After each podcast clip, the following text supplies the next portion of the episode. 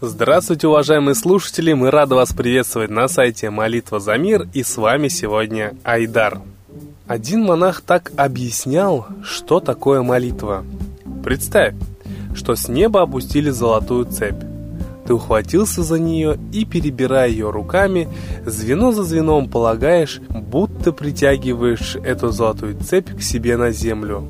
Но в действительности ты поднимаешься по ней, ибо она поднимает тебя на небо. Такова сила молитвы.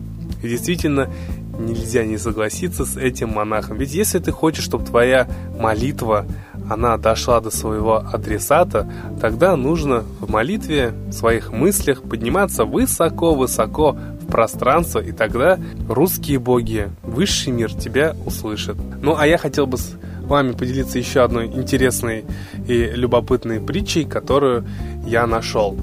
Называется притча о молитве лягушки. Однажды ночью молитву брата Бруно нарушило громкое кваканье лягушки. Все его попытки не обращать внимания на эти звуки оказались безуспешными. Поэтому он крикнул из окна «Тихо! Мне нужно помолиться!» Брат Бруно был святым, и его просьба была выполнена незамедлительно. Все живые существа замолкли, чтобы молитве ничто не мешало. Но тут раздался еще один звук, помешавший Бруно восхвалять Бога. Внутренний голос сказал, «Может быть, Богу кваканье этой лягушки слышать не менее приятно, чем твои молитвы?» «Как может кваканье лягушки радовать уши Господа?» насмешливо возразил Бруно. Но голос не собирался сдаваться. «А зачем, по-твоему, Бог изобрел звук?» Бруно решил выяснить это. Он высунулся из окна и приказал «Пойте!» Воздух наполнился равномерным кваканьем лягушки под сумасшедший аккомпанемент ее сородичей из всех близлежащих водоемов. Бруно прислушался к звукам, и они перестали раздражать его. Он обнаружил, что если не сопротивляться им, то они лишь обогащают тишину ночи. С этим открытием сердце Бруно ощутило единые вибрации со всей Вселенной, и впервые в жизни своей он понял, что означает истинная молитва. Вот такая замечательная притча, которая действительно нас заставляет задуматься о многом. А сейчас мы бы хотели передать слово Светлане Ладе Русь.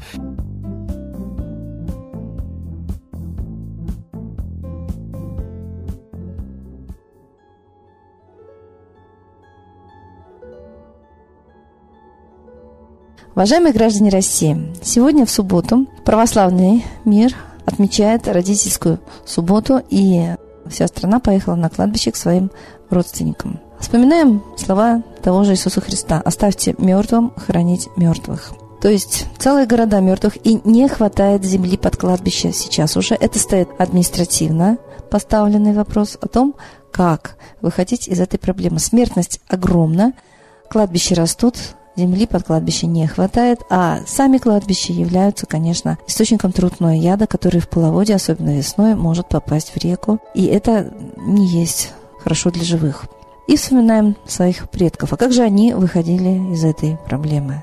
Вспомним, что наши предки, по всем преданиям, жили очень долго и счастливо. И когда человек уходил из жизни, это не считалось трагедией, и устраивали тризну, то есть в обязательном порядке провожали душу, не физическое тело, а душу. Не отпеванием, а сжиганием останков на костре. Кстати, эта традиция осталась и в Тибете, там тоже и в Индии сжигают, если хватает дерева и денег у родственников на дерево, для того, чтобы сжечь труп. Но это считается очень мощным избавлением души от плена физического тела. Мы знаем, что Ученые даже высчитали вес души. То есть тело становится легче на 7 или 9 грамм сразу после смерти. То есть вот столько весит энергетическая субстанция, которая выходит из тела, душа. То есть все материи взаимосвязаны, тонкие и грубые. И вот эта душа не может отделиться от тела. Мы знаем учение Востока, что очень много оболочек у души. Эфир, астрал, ментал, кармические поля.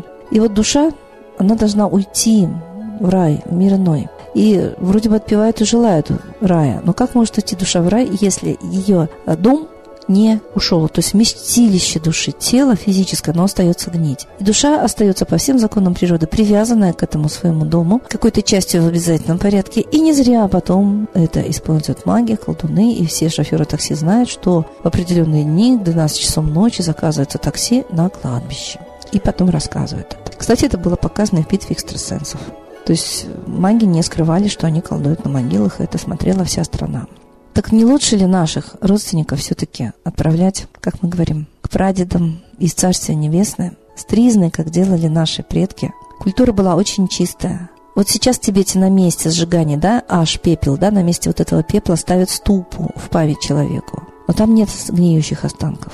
И на Западе есть обычаи в крематориях сжигать трупы и ставить урны. Я думаю, что это более чистый и правильный способ прощания со своими родными. Мы их отпускаем от мучений. Мы их помним, и память светлая не должна быть привязана к таким тяжелым местам, городам мертвых. Не надо их создавать на земле. Земля плачет, потому что земля живая, и она тоже отравляется. И она будет очень рада, если действительно образуется город высших, высших душ, которые освобождены и легко могут с высоты смотреть на нас и помогать нам. Ведь все предки действительно с того света помнят, видят, помогают, если они сами в нормальных условиях, не в аду, не в чистилище, не в мутных водах, как говорят э, на востоке Кама Локи, то есть средних слоев бессознательного существования – и пора нам действительно изучить все эти законы, которые знали мудрые, древние и Востока, и Тибета, и России, как устроен человек, его энергетические оболочки, как он приходит в этот мир, как он уходит. И согласно вот этим законам, осмысленным, видимым уже нашим глазом, поступать в своей жизни. Поэтому да, очень хорошо, что мы чтим память своих ушедших родных. Но хотелось бы еще и создать им условия уйти свободно в Царствие Небесное, а нам создать условия, чтобы вот эти могилы не тянули жизненную энергию из нас. Ведь мы знаем по законам магии, так и именно эти могилы и используются, чтобы вытягивать жизненную энергию из живых. Поэтому дата, когда мы все поминаем свой род, своих родителей, это великие даты, это великая помощь оказывает нам род, если он не привязан сам к страданиям земного плана могилами. И молитвы за родственников, за родных тоже должны идти к Солнцу. Именно Солнце руководит жизнью на Земле, а Луна – смертью, как зеркало мертвое, отражающее живой свет. Хотелось бы, чтобы мы помнили о Солнце, получали его энергию и понимали, что это источник жизни, и оно тоже имеет дух. И мы бы хотели, чтобы наш дух, дух человечества, дух каждого из нас общался с духом Солнца. И тогда наша жизнь будет такая же длинная и счастливая, как у наших предков, которые молились Солнцу всю свою сознательную жизнь и единственное святое понятие у них было – это солнце. Ра, Митра, Майтрея. И это понятие перешло сейчас в индуизм, когда христианство изгнало наших русских богов. Вернуть себе любовь к солнцу, любовь к жизни, любовь к культуре предков – это значит вернуть себе право на дальнейшее существование – ведь по неофициальным сведениям некой Екатерины Улитиной, которая опубликовала их в интернете, у нас не 149 миллионов жителей в стране, а 89. А 40 из них в ближайшее время уйдут по причине возраста. Останется 49 русских миллионов. Это в два раза меньше, чем Франция. Наша страна практически не заселена. Это трагедия. Давайте жить солнцем, давайте возвращаться к предкам. Мы исчезаем с лица земли. Поймите это. С Богом.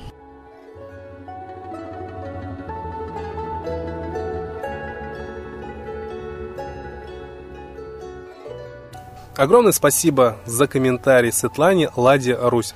А сейчас, дорогие друзья, торжественный момент. Единая молитва за мир –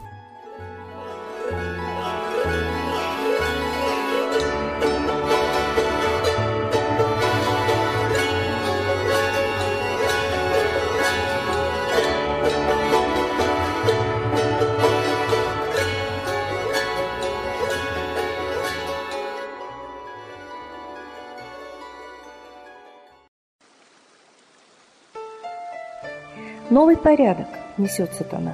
Миру готовы мор и война. Русские боги, спасите страну.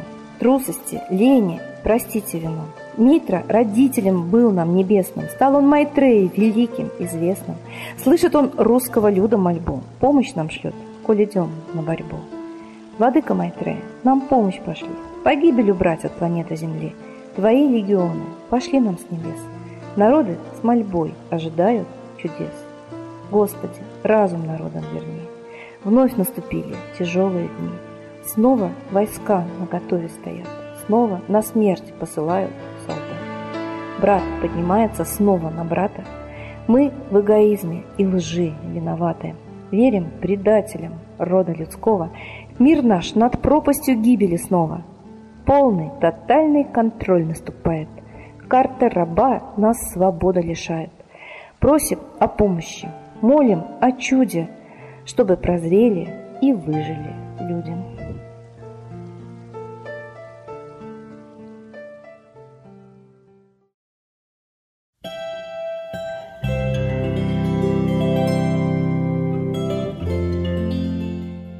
Спасибо всем, кто принял участие в единой молитве за мир, а мы вас ждем на следующей трансляции. До свидания!